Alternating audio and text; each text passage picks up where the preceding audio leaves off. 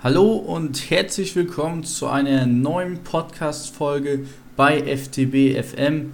Heute ein weiteres Thema zu unserer Reihe der Industrie 4.0 mit dem Thema Smart Factory. Wofür steht dieser Begriff eigentlich? Dieser Begriff steht für eine selbstorganisierende Fertigung, was bedeutet, dass das Produkt die Fertigung steuert und über den Absatz einem Produkt zugeordnet wird, sprich was verkauft wird, wird dann so hergestellt, wie es der Kunde möchte.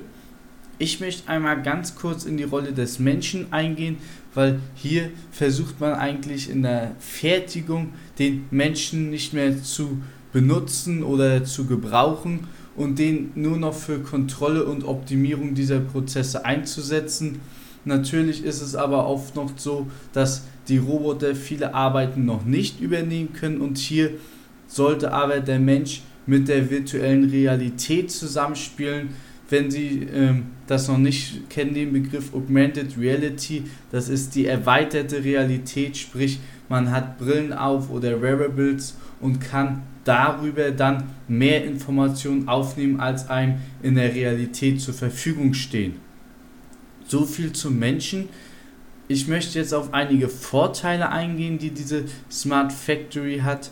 Und zwar soll dadurch schlanke Prozesse entstehen, geringe Kosten entstehen und die Individualproduktion soll zu Kosten wie bei einer Massenproduktion geschehen, wobei die Produktivität sich erhöht und die Flexibilität sich auch erhöht und wir eine verbrauchsgesteuerte Versorgung haben und eine hohe Liefertreue.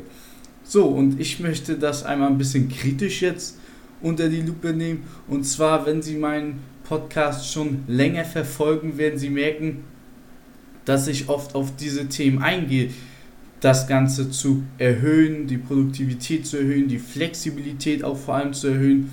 Und ich bin der Meinung, dass dies nicht unbedingt nur mit einer hochtechnologisierten Fabrik mit einhergeht, sondern sie müssen anfangen, ihre Produktion so zu gestalten, dass dies auch heute schon mit ihren Gegebenheiten möglich ist und dann können sie technologisieren, aber nicht einfach automatisieren und in die Hoffnung kommen, dass dies dann passiert. Sie kommen dann allenfalls zu einer weiteren Massenproduktion, die aber äh, wo die Maschinen aber nicht ihre Flexibilität voll entfalten können. Sie müssen zuerst ihre, ihre Produktion, ihre Prozesse umstellen und das können sie mit gegebenen Mitteln machen.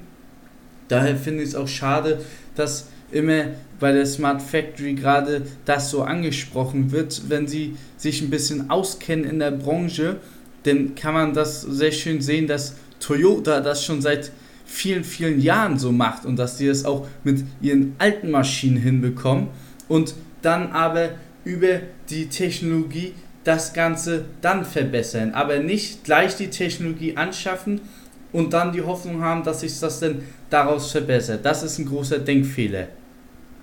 Also nochmal mein Appell an Sie, beschäftigen Sie sich zuerst mit der Produktion, die man verändern sollte, bevor Sie dann zu einer Automatisierung bzw. besseren Technologien zugreifen.